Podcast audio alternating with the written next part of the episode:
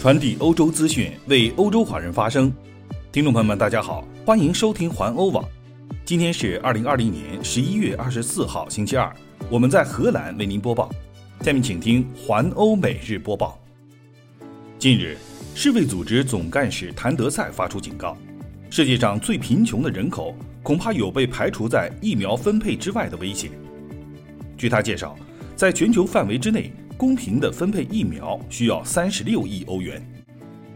欧盟委员会主席冯德莱恩上周末在二十国集团 G20 峰会上强烈要求富裕国家应该提供更多的资金。据他说，和新冠病毒做斗争需要近四十亿欧元。在峰会上，二十国集团国家保证将为所有的国家提供疫苗，让贫穷的国家也负担得起。最近几周。几家疫苗开发商发布了中期研究结果，两种有希望的疫苗都有近百分之九十五的有效率，还有第三种疫苗则有百分之六十二至百分之九十的有效率。关于这些相关消息，谭德赛今天表示，终于在隧道的尽头处看到了光亮。来自欧洲航空业方面的消息，法荷航集团希望获得来自法国和荷兰政府的更多支持。但荷航集团首席执行官彼得·埃尔伯斯没有透露出具体的细节。他在接受彭博电视台采访时说：“我不能也不希望推测什么时间确切需要采取什么样的措施。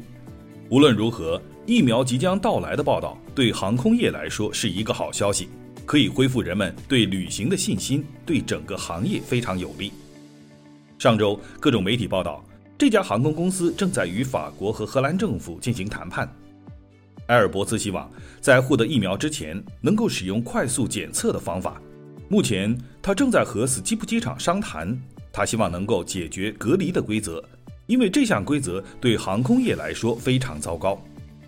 埃尔伯斯主张在未来空中交通得到恢复的时候，能够制定全球性的规则和标准。英国消息，从十二月十五号起。英国将对来自国外的旅客或从国外归来的英国人实行隔离的新规定。新规定要求，隔离五天之后，隔离者可以接受检测，如果结果为阴性，则可以自由活动。几个月以来，旅行业中的航空公司和其他公司一直在倡导放松隔离的规则。到目前为止，英国规定，旅行者需要进行十四天的自我隔离。因此，许多人决定不出国度假，或者是去英国旅行。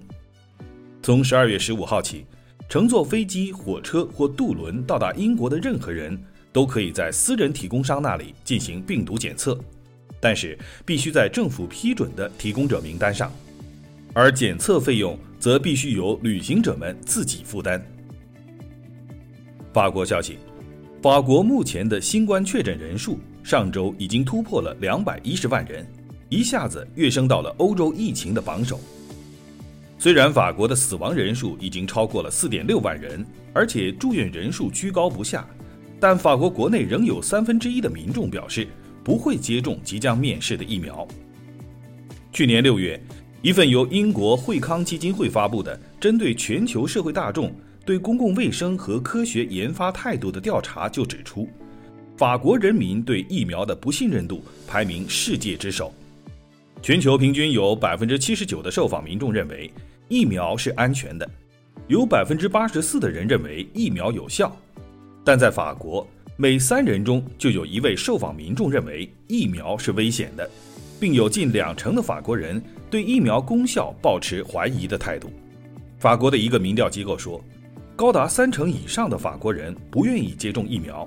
原因不是疫苗阴谋论，而是对法国政府当局的不信任。法国人对疫苗缺乏兴趣的态度，也让当地的华人感到忧心。有些华人表示，终于见识到了法国人“自由大于经济，经济大于医疗危机”的处事原则。来看另一条消息，为了防止新冠病毒变异而影响疫苗的有效性，丹麦和法国扑杀了本国所养殖的大多数水貂。与此同时，中国则是加大了水貂养殖的数量，以提高貂皮的生产和出口。法国于十一月中旬在阿尔卢瓦省的一只水貂体内发现了新冠病毒之后，农业部决定扑杀这个养殖场中上千只的水貂。此前的十一月初，丹麦发现水貂养殖场的工作人员感染了新冠变异病毒，有可能导致疫苗失效，因此扑杀了至少一千七百万只丹麦饲养的水貂，让丹麦的水貂养殖和出口产业遭受了重创，导致一千一百名员工失业。与此同时，中国和俄罗斯两国政府补贴支持，加大了水貂养殖的生产力度，准备在丹麦水貂皮出口下降之际取代丹麦的位置。中国在一九八零年生产貂皮之后，开始模仿丹麦水貂养殖和加工出口的模式。上海消息，由于当地发现了新冠病毒感染，中国上海机场的几百趟航班昨天已经被取消。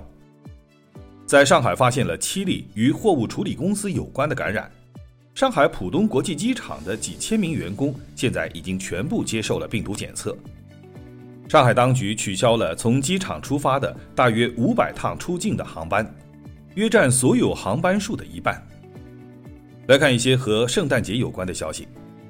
昨晚，荷兰安全区各区的二十五位负责人和司法部长格拉伯豪斯参加了第二十八次疫情会议。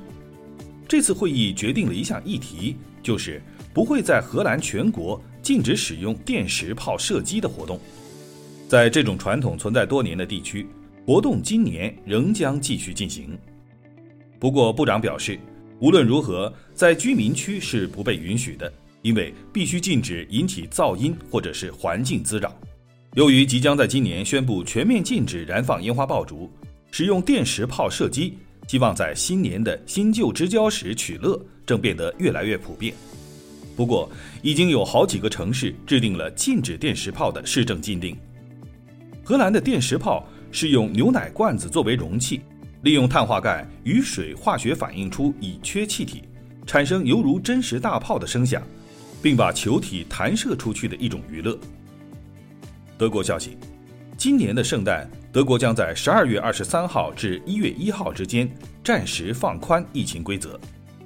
在假期期间，德国人最多可以接待十位来自家庭以外的客人，并且不一定必须属于同一家庭的成员。另外，未满十四岁的儿童也不计入客人的人数。德国联邦各州已经就这项提议达成协议，将于明天与总理默克尔讨论。